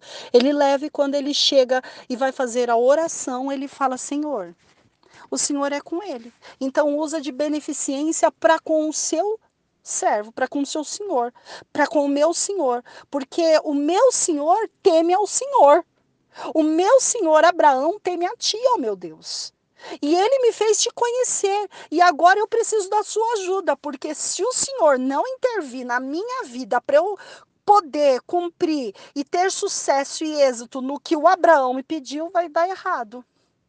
E aí Deus coloca a situação para deslanchar na vida do deste servo, honrando a vida dele. E ele honra a vida deste servo, porque este servo ele honra a vida de Abraão. E pelo fato de honrar a vida de Abraão, respeito à autoridade, respeito à hierarquia, respeito à diligência, respeito ao outro, respeito, Deus honra. E vamos continuar aqui, ó o encontro de Rebeca. Então ele está lá orando para que Deus use, use de beneficência com Abraão através da vida dele. Versículo 15. E sucedeu, e sucedeu que antes, antes que ele acabasse de falar, eis que Rebeca, que havia nascido de Betuel, filho de Milca, mulher de Naor, irmão de Abraão, saiu com o seu cântaro sobre o seu ombro. E a donzela era muito formosa à vista, virgem, a quem varão não havia conhecido, e desceu à fonte e encheu o seu cântaro e subiu. Então o servo correu-lhe ao encontro e disse: Ora, deixe-me beber um pouco de água do seu cântaro. E ela disse: Bebe, meu senhor. E apressou-se e abaixou seu cântaro sobre a sua mão e deu-lhe de beber. E acabando ela de lhe dar de beber, disse: Tirarei água, tirarei também água para os teus camelos até que acabem de beber. E apressou-se e vazou o seu cântaro na pia, e correu outra vez o poço para tirar água, e tirou para todos os seus camelos. E o varão estava admirado ao vê-la, calando-se para saber se o Senhor havia prosperado a sua jornada ou não. E aconteceu que, acabando os camelos de beber, tornou o varão um pendente de ouro em meia ciclo de peso e duas pulseiras para suas mãos do peso de dez ciclos de ouro e disse: De quem és filha? Faze-me saber, peço-te, há também em casa de teu pai lugar para nós pousarmos. E ela disse: Eu sou filha de Betuel, filho de Milca, o qual ela deu a Naor. Disse-lhe mais: Também temos palha e muito pasto e lugar para passar a noite. Então inclinou-se aquele varão e adorou o Senhor e disse: Bendito seja o Senhor Deus de meu senhor Abraão, que não retirou a sua beneficência e a sua verdade de, seus, de meu senhor. Quanto a mim, o Senhor me guiou no caminho à casa dos irmãos do meu senhor. E a donzela correu e fez saber estas coisas na casa da sua mãe. E Rebeca tinha um irmão cujo nome era Labão, e Labão correu ao encontro daquele varão à fonte. E aconteceu que, quando ele viu o pendente e as pulseiras sobre as mãos de sua irmã, e quando ouviu as palavras de sua irmã Rebeca, que dizia: Assim me falou aquele varão, veio ao varão, e eis que estava em pé junto aos camelos, junto à fonte, e disse: Entra, bendito do Senhor, porque estás fora? Pois eu já preparei a casa e o lugar para os camelos. Então veio aquele varão à casa e desataram os camelos e deram palha e pasto aos camelos e água para lavar os pés dele e os pés dos varões que estavam com ele. Depois puseram de comer diante dele e ele, porém, disse: Não comerei até que tenha dito as minhas palavras. E ele disse: Fala. Então disse: Eu sou o Senhor, servo de Abraão. O Senhor abençoou muito meu senhor, de maneira que fui engrandecido e deu-lhe ovelhas e vacas e prata de ouro, e os servos e as servas e camelos e jumentas. E Sara, a mulher de, de meu senhor, gerou um filho, o meu senhor, depois da sua velhice, e ele deu-lhe tudo quanto tem. E o meu senhor me fez jurar, dizendo: Não tomarás mulher para meu filho, das filhas dos cananeus, em cuja terra habitas, habito. Irás, porém, à casa do meu pai, e à minha família tomarás mulher para meu filho. Então disse eu ao meu senhor: Porventura não me seguirá a mulher? E ele me disse: O Senhor, em cuja presença tenho andado, enviará o, meu, o seu anjo contigo e prosperará o teu caminho, para que tomes mulher para meu filho da minha família e a casa de meu pai. Então servirás livre do, do meu juramento, quando fores a minha família, e se não te derem, livre serás do meu juramento. E hoje cheguei à fonte e disse: O Senhor Deus, o meu Senhor Abraão, se tu agora prosperares o meu caminho, no qual eu ando, eis que estou junto à fonte de água, seja, pois, que a donzela que sair para tirar água, a qual eu disser, ora, dá-me de um pouco de água do, meu, do seu cântaro, e ela disser, bebe tu e também tirarei água aos teus camelos, esta seja a mulher que o Senhor designou ao filho do meu Senhor.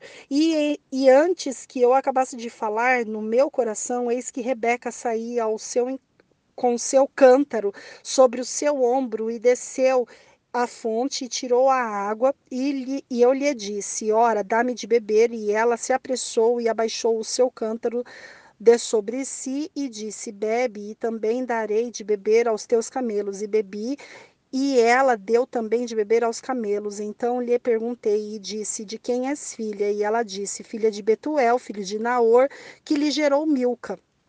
Então eu pus o pendente de no seu rosto e a pulseira sobre as suas mãos. Inclinando-me, adorei ao Senhor e bendisse ao Senhor, Deus do meu senhor Abraão, que me havia encaminhado pelo caminho da verdade para tomar a filha do meu do irmão do meu senhor para teu filho. Agora, pois, se vós haveis de mostrar beneficência e verdade a meu senhor, fazei-mo saber se não também mo fazeis saber para que eu olhe a mão direita a ou à esquerda. Então responderam: Labão e Betuel, e disseram: Do Senhor procedeu este negócio. Não podemos falar-te mal ou bem. Eis que Rebeca está diante da tua face. Toma-a, vai-te, seja a mulher do teu filho, do teu senhor, como tem dito o Senhor. E aconteceu que o servo de Abraão, ouvindo as suas palavras, inclinando-se à terra diante do Senhor, tirou os vasos de prata e vasos de ouro e vestes e deu a Rebeca. Também deu coisas preciosas a seu irmão e a sua e a sua mãe. Então comeram e beberam, e eles e os varões que com eles estavam e passaram a noite. E levantando-se, pela manhã disse: Deixe-me ir a meu senhor. Então disseram seu irmão e a sua mãe: Fique a donzela conosco alguns dias, ou pelo menos dez dias, e depois irá. Ele, porém, lhe disse: Não me detenhas, não me detenhais, pois o Senhor tem prosperado o meu caminho. Deixai-me partir para que volte ao meu senhor. E disseram: Chamemos a donzela e. Perguntemos-lhe. Essa é a segunda parte que vai falar do versículo do, do capítulo 24, do 15 ao 57, onde o servo de Abraão tem esse encontro com a Rebeca e antes que ele termina de orar, Deus já responde através da vida de Rebeca, acontecendo toda essa trajetória na vida dele e entendendo que Deus de fato era com Abraão. De fato, Deus estava no direcionamento deste servo e de fato Deus coloca a serva, a Rebeca, do jeito que ele orou. Porque com o nosso Deus, quando nós pensamos que tudo é meio confuso e complicado, não, é porque o nosso Deus ele coloca do jeito dele para que tenha raiz, para que tenha firmamento e para que tenha direcionamento sem que haja interferência humana. Porque quando tem interferência humana, dá tudo errado. Quando tem interferência humana, tem péssimas escolhas. Agora, quando tem a direção de Deus, Deus ele vai direcionando de uma maneira que vai encaixando situações e você consegue entender quem é Isaac, quem é Rebeca, quem é o servo. Você consegue entender quem é Abraão. Você também consegue entender quem é Labão e quem é Betuel e quem são os interesseiros diante desse caso todo. Porque você pode perceber que ali já começa a haver um certo interesse, um certo, uma, uma, certa, uma certa negociação depois de ouvir o quão Deus tem prosperado, o quão caminho Deus tem traçado, como Deus criou o caminho, e aí vem os interesseiros junto. Então, o servo de Abraão, ligado com Deus pelo fato de ter um anjo à frente dele, ele bloqueia e fala: opa, atravessador aqui não entra atravessador aqui não entra, porque o servo do Senhor é Abraão. E eu sou servo do meu Senhor. E ele tem o Espírito de Deus e colocou o anjo para ir à minha frente guiando. Então vocês não vão me impedir de cumprir com aquilo que o Senhor tem prometido para minha vida, até pelo fato de que o Senhor tem prosperado o meu caminho até aqui para que tudo dê certo. Então não vão ser vocês que vão emperrar o caminho do Senhor chama a moça. E aí chamaram a moça. Rebeca consente em casar com Isaac. Versículo 58. E chamaram Rebeca e disseram-lhe: Irás tu com este varão? Ela respondeu: Irei. Então despediram Rebeca, sua irmã, e sua ama, e seu servo de, e o servo de Abraão e os seus varões. E abençoaram Rebeca e disseram-lhe: A nossa irmã, seja tu em milhares de milhares, que a tua semente possua a porta de seus aborrecedores. E Rebeca se levantou com as suas moças, e subiram sobre os camelos, e seguiram o varão, e tomou aquele servo a Rebeca e partiu. Ora, Isaac vinha do caminho do poço de Laí, Laí e Rói, porque habitava na terra do sul. E Isaac saíra para orar no campo, sobre a tarde, e levantou os olhos e olhou, e eis que os camelos vinham. Rebeca levantou os olhos e viu a Isaac, e lançou-se do camelo e disse ao servo: Quem é este varão, a quem pelo caminho, a, a quem pelo campo ao nosso encontro. Quem é aquele varão que vem pelo campo ao nosso encontro? E o servo disse: Este é o meu senhor. Então tomou o véu e cobriu-se.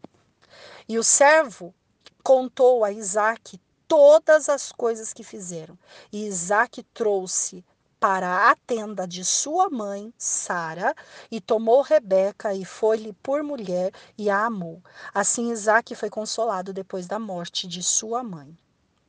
Bom, Sara aqui já não é mais viva. Abraão está é, com muita idade. Isaac precisa fazer a, a geração aumentar e Deus ele tem o plano perfeito. Em tudo Deus ele tem um plano perfeito e uma estratégia perfeita para fazer com que haja os encontros perfeitos. E aqueles encontros que são perfeitos só podem vir da mão de Deus. De outro modo, não existe. Os encontros perfeitos só podem vir da mão de Deus. Bom, a Rebeca, entendendo a grandiosidade do chamado de Deus, ela de pronto, ela aceita sem titubear. Ela não dá ouvidos às conversinhas do lado. Ela tem uma resposta decisiva. Eu vou. Eu vou. Ela é abençoada pela resposta que ela tem. Ela é liberada e Deus através da vida dela vai fazer a trajetória perfeita. Mas olha que detalhe interessante, dois detalhes interessantes. Rebeca, ela monta o camelo junto com as suas servas, junto com todos que vão ali pelo caminho, mas eu vou, eu vou destacar somente a Rebeca.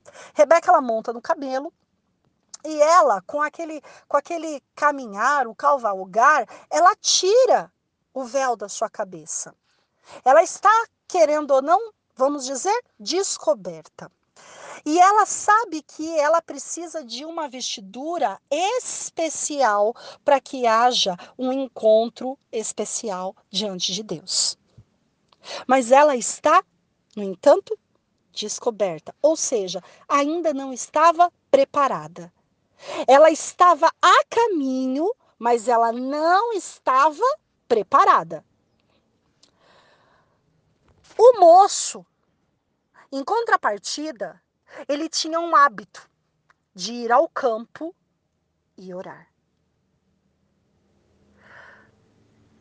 Esse hábito é necessário para um homem de Deus. Este hábito é algo importante para fundamentar o laço que Deus ele tem para nos dar. Sair ao campo para orar.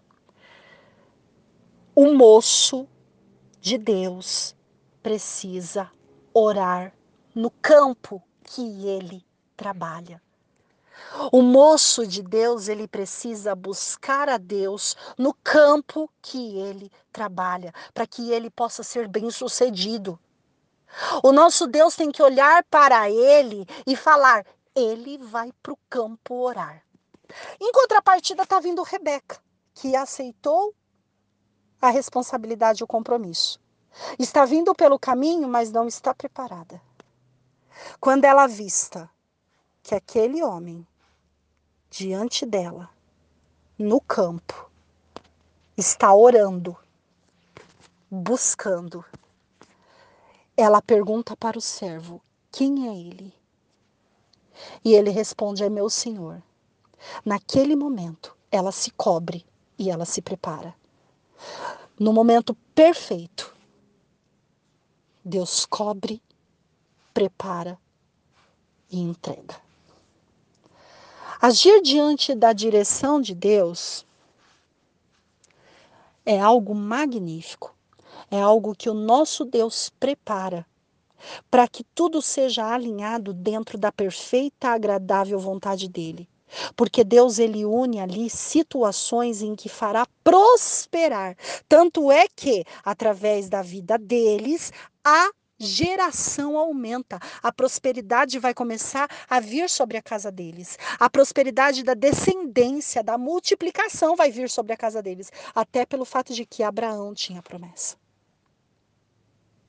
Caminhar debaixo da direção de Deus nos leva a ter garantia de multiplicação. Quando Rebeca olha para Isaac, quando Isaac olha para Rebeca, o amor ele já é encontrado ali na hora. Exatamente por um fator primordial. Foi um encontro programado por Deus. Que nas nossas jornadas nós possamos ter encontros programados pelo nosso Deus. Que o nosso Deus ele possa reconfigurar o seu casamento para que seja um encontro programado por Deus. Que o nosso Deus, dentro desse desajuste que ele fez no seu casamento, ele possa transformar a sua vida em Rebeca e a vida do seu esposo, que já está do seu lado, em Isaac, e ele possa reconfigurar o seu casamento para um encontro perfeito dentro da vontade de Deus. Ele separa para provocar um encontro perfeito do jeito que ele quer é com o seu mesmo marido, é com a sua mesma esposa, é com a sua família, é com o da sua própria casa, é com ele mesmo. Não é para separar, não, é com ele mesmo. É ele que Deus está transformando em Isaac. É você mesmo que Deus está transformando em Rebeca, porque Deus ele vai fazer um encontro perfeito acontecer na sua vida, em nome do Senhor Jesus Cristo. Amém? Que Deus ele possa abençoar esta palavra, que ela possa multiplicar no seu coração, falar na sua vida, em nome de Jesus. Amém.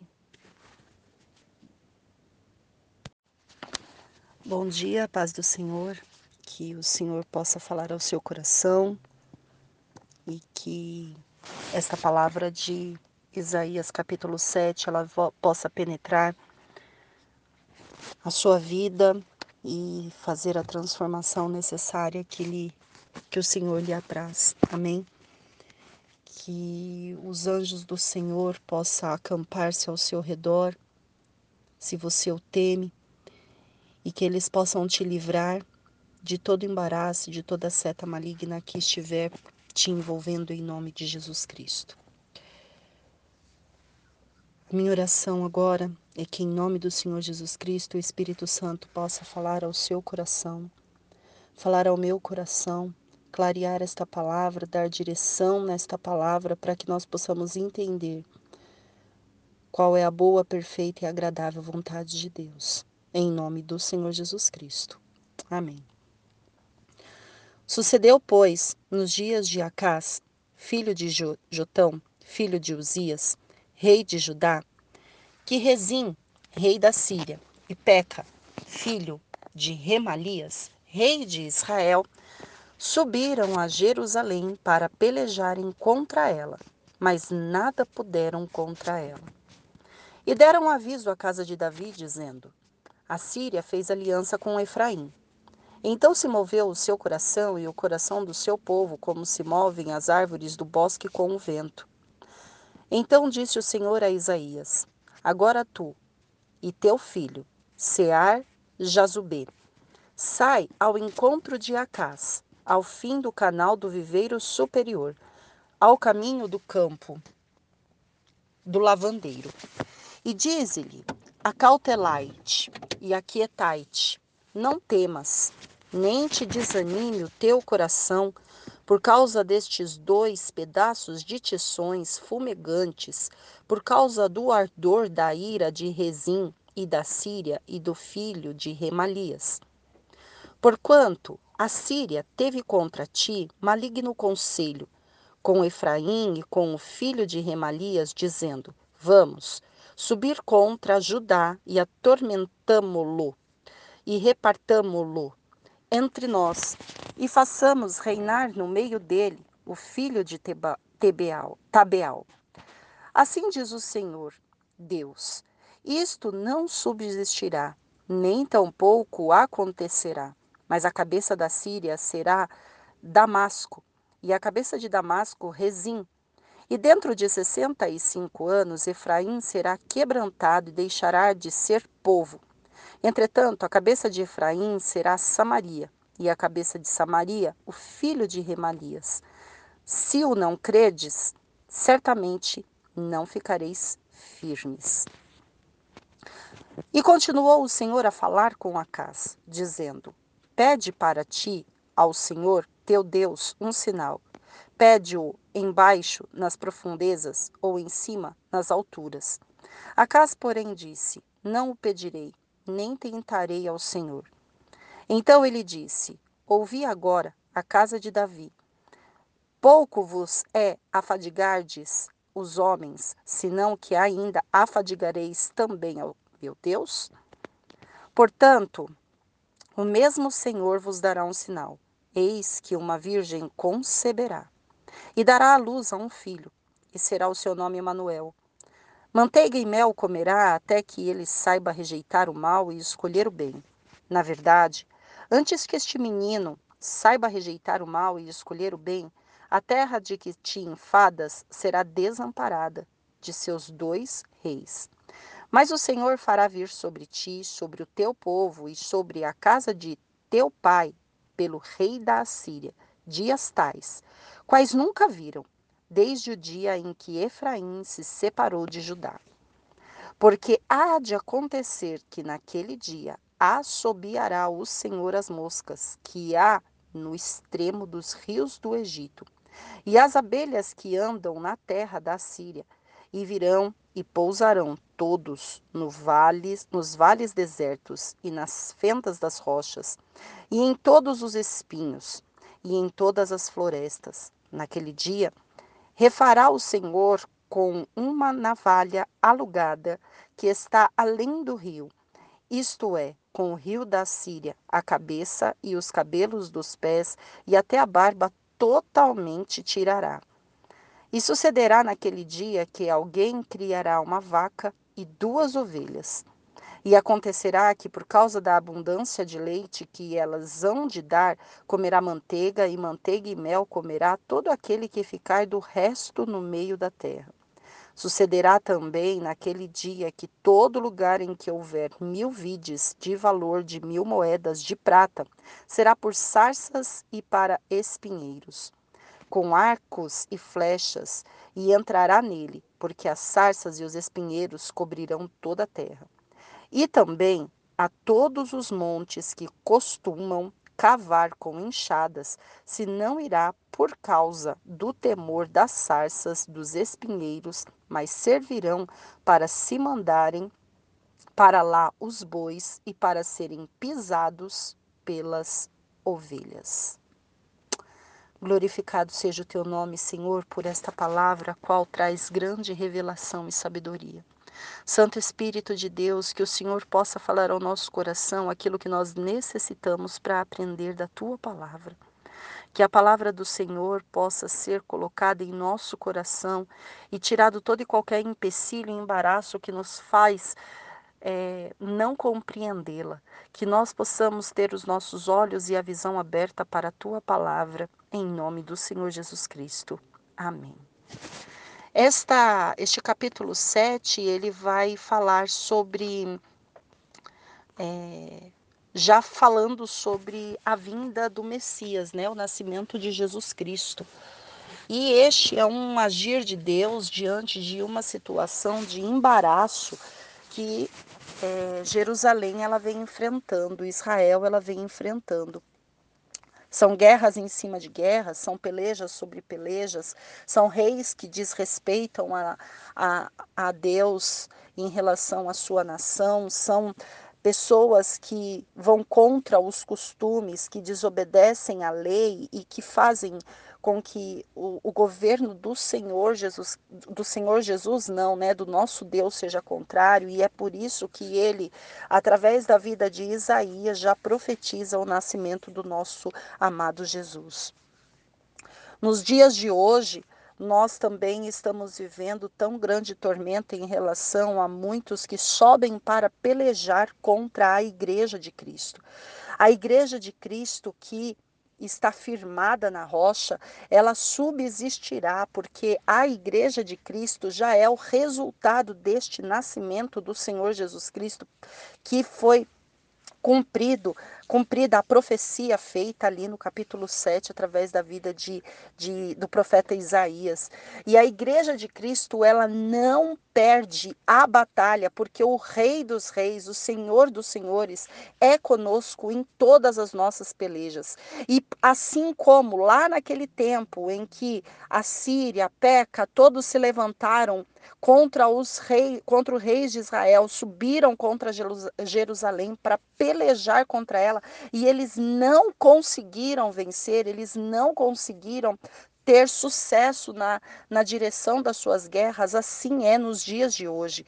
Assim é nos dias de hoje. Assim como Davi ficou sabendo da má notícia de que é, havia sido feita alianças indevidas, assim como Davi naquele tempo ficou recebendo as má notícias de que guerras estavam sendo formadas, hoje nós também recebemos más notícias em relação a alianças que estão sendo feitas ao longo da jornada é, estabelecidas muitas vezes entre é, a casa do ímpio e a casa do Senhor, a casa de Deus. Nós ficamos sabendo de decretos que são colocados para destruir o povo de Deus, pelejas são levantadas e guerras são levantadas para destruir a casa de Deus, mas uma notícia eu estou aqui para te dar seja na tua casa, seja na minha casa, seja na minha família, seja na tua família, na minha vida, na tua vida, no nosso ministério, no nosso trabalho, esta peleja é do Senhor.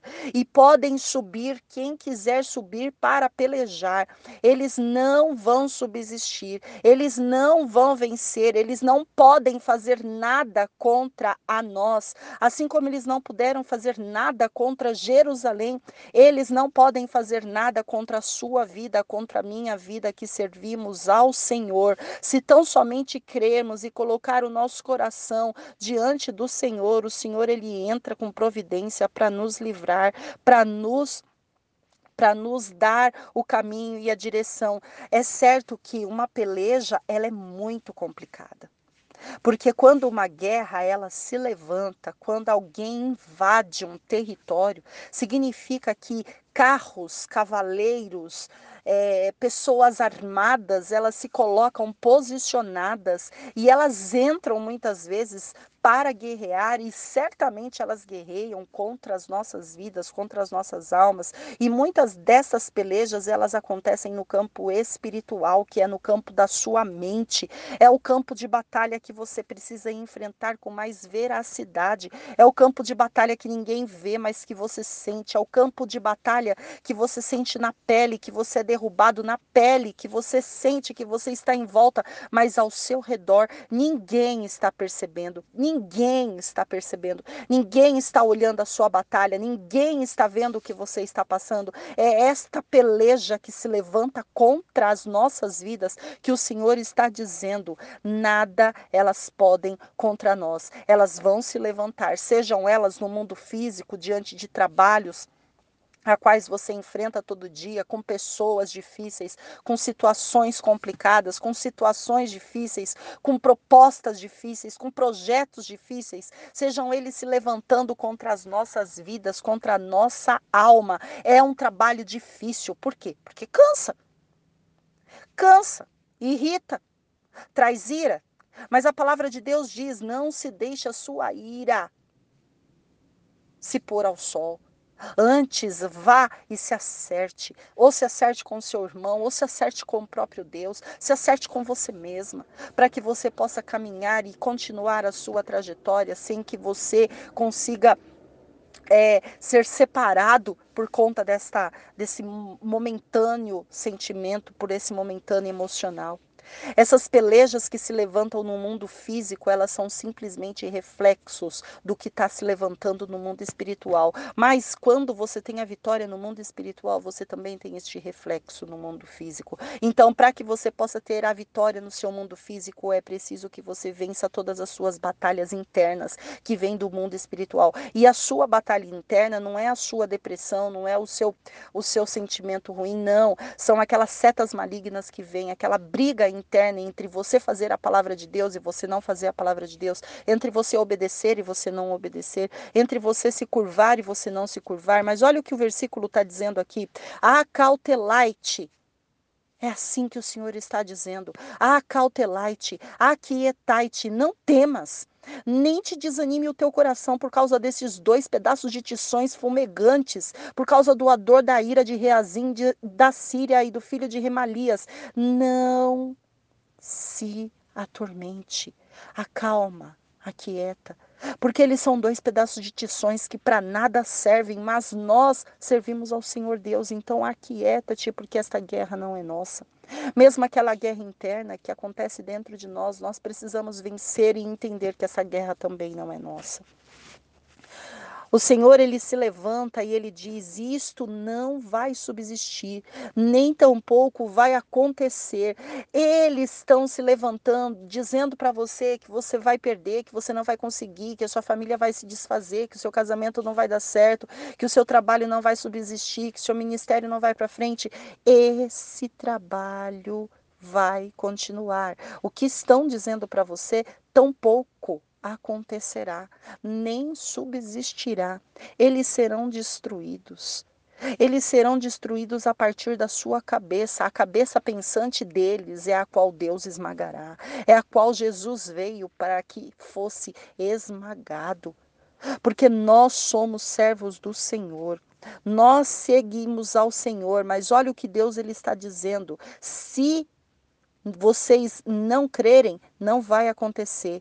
Se vocês não crerem, vocês não vão ficar firmes. Então comecem a crer para que vocês fiquem firmes. A palavra está dizendo aqui, olha, se você não crer, você não vai conseguir ficar firme. E o Senhor ele diz: pede a mim um sinal. Mas olha só que lindo que, que a palavra de Deus diz, olha, então disse o Senhor: pede-me um sinal. E o, e o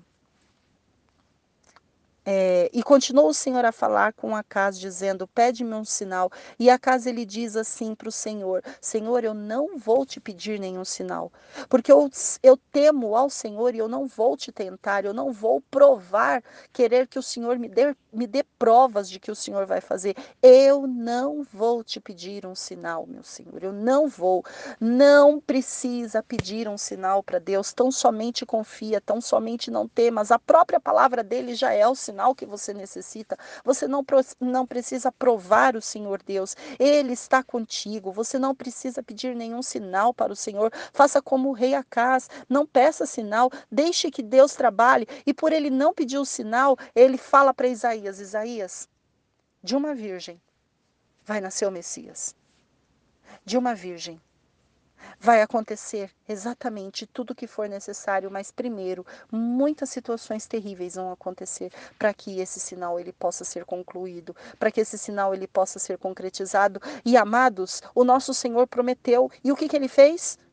Ele cumpriu. Jesus nasceu. Jesus cresceu. Jesus sofreu. Jesus padeceu.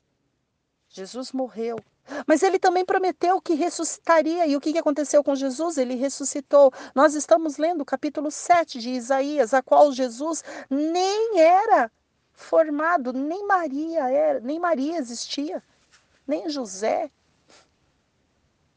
Olha só, nós estamos falando do Velho Testamento e Jesus, ele é Mateus, Novo, Novo Testamento ali, ó, começando com o livro de Mateus. E o nosso Senhor cumpriu com a palavra que ele disse ao profeta Isaías.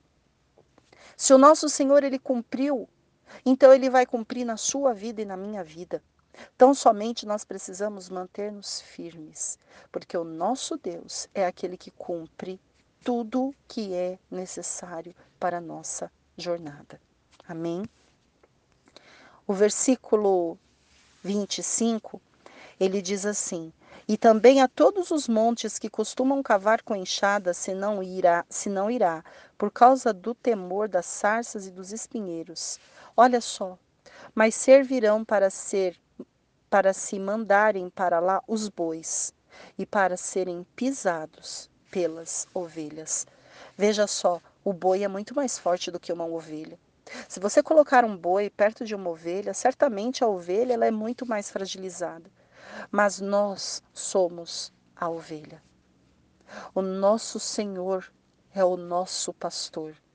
E o nosso pastor está dizendo: vocês vão pisar os bois. Vocês, minhas ovelhas, vão se sobressair aos mais fortes.